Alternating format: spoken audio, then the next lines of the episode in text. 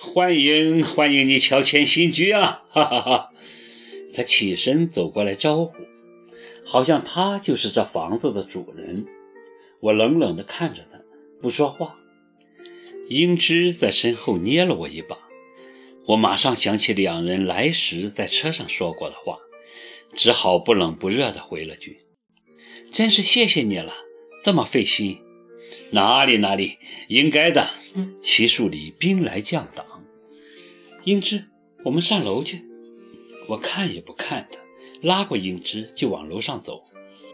李小姐，齐树里发话了：“你今天不上班吗？”我，我。英芝看着我，一时不知道怎么回答。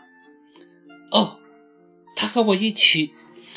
李小姐，你该上班去了。我柱子还没说出口，齐书里就先发制人。关于你的住处，公司已经在蔡锷路给你安排了一套公寓，你明天就可以搬进去。我和英芝面面相觑，傻了。不行，这不行！我叫起来。这招棋我事先可没想到，他很明显是觉得英芝碍事，要把他从我身边赶走。太过分了！现在你可以去上班了，李小姐。齐树礼提高了嗓门，一副上司对下属的气势。我叫司机送你，以后你有时间也可以经常过来玩。但是现在你得去上班，我不希望我的员工迟到。英芝看看白考，拍拍他的肩膀，只得转身离开。白考眼睁睁地看着他离去，心里憋着的那股火一触即发。齐树离却又满脸堆笑，安抚道：“你要是觉得寂寞，我会叫他经常来陪你的。”谢谢。你不觉得你管的太多了吗？我瞪视着他。我当然应该管你，我不管你谁管你？他并不生气。又坐到沙发上，若无其事地端起了茶。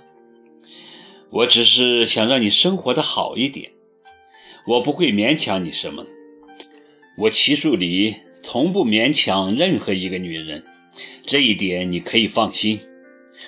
我这么做并无恶意的，就算得不到你，让我每天能看到你，这总不过分吧？我要去上班了。我不想再听他解释，转身就要走。你应该学会开车，他接着说。不过现在也不急，我已经给你安排了一个司机，每天接送你上下班。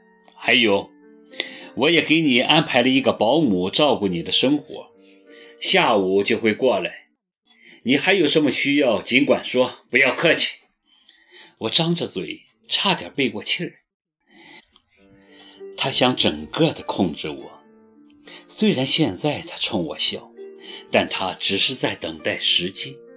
时机一到，他就会张开他的血盆大口吞了我，只怕连骨头都不剩。好可怕的男人！此刻他看着我，笑容温暖如春风。我就住你隔壁，希望我们相处愉快。那阵子，我把自己弄得很疲惫，每天早出晚归，没有坐齐树里给我安排的车，而是赶公车。我宁愿坐公车，那样我会觉得比较有安全感。我也没有要他给我安排的保姆，那肯定是他的眼线。我托人从老家找来一个小姑娘，十七岁，家里穷，辍学了。想进城找活干，正合我意，我就收留了她。小姑娘聪明又勤快，因为她在家排行第四，我就叫她小四。我很少待在家，白天晚上抢着做节目，到了周末就呼朋唤友，叫上一大帮人到家里闹腾，通宵达旦，把自己折腾得精疲力尽。好在齐树里也很忙。也是早出晚归，他根本没时间纠缠我，就是偶尔来我这坐坐，也只是说说话、喝喝茶，并没有过分之举。就像英芝说的，他毕竟是有身份的人，不会胡来。何况我的个性，他也是知道的。他不想把我惹恼。有时候晚上我做节目回来晚了，他也会派人送来夜宵，隔三差五的还会送些名茶、洋水果、国外带回来的音乐碟。他并不急于把我干掉，他有的是耐心跟我兜圈子，我也就只能很小心的陪着他兜。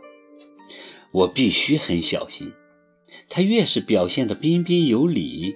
就越让我感觉他潜在的危险，就像李英芝说的：“哪怕他在笑，你也得小心又小心。”英芝那阵子也很忙，齐树礼把他调到了工地管账去了。工地是二十四小时施工的，英芝虽然不用二十四小时守在那，但基本没多少私人的时间。用他的话说。上厕所都得跑。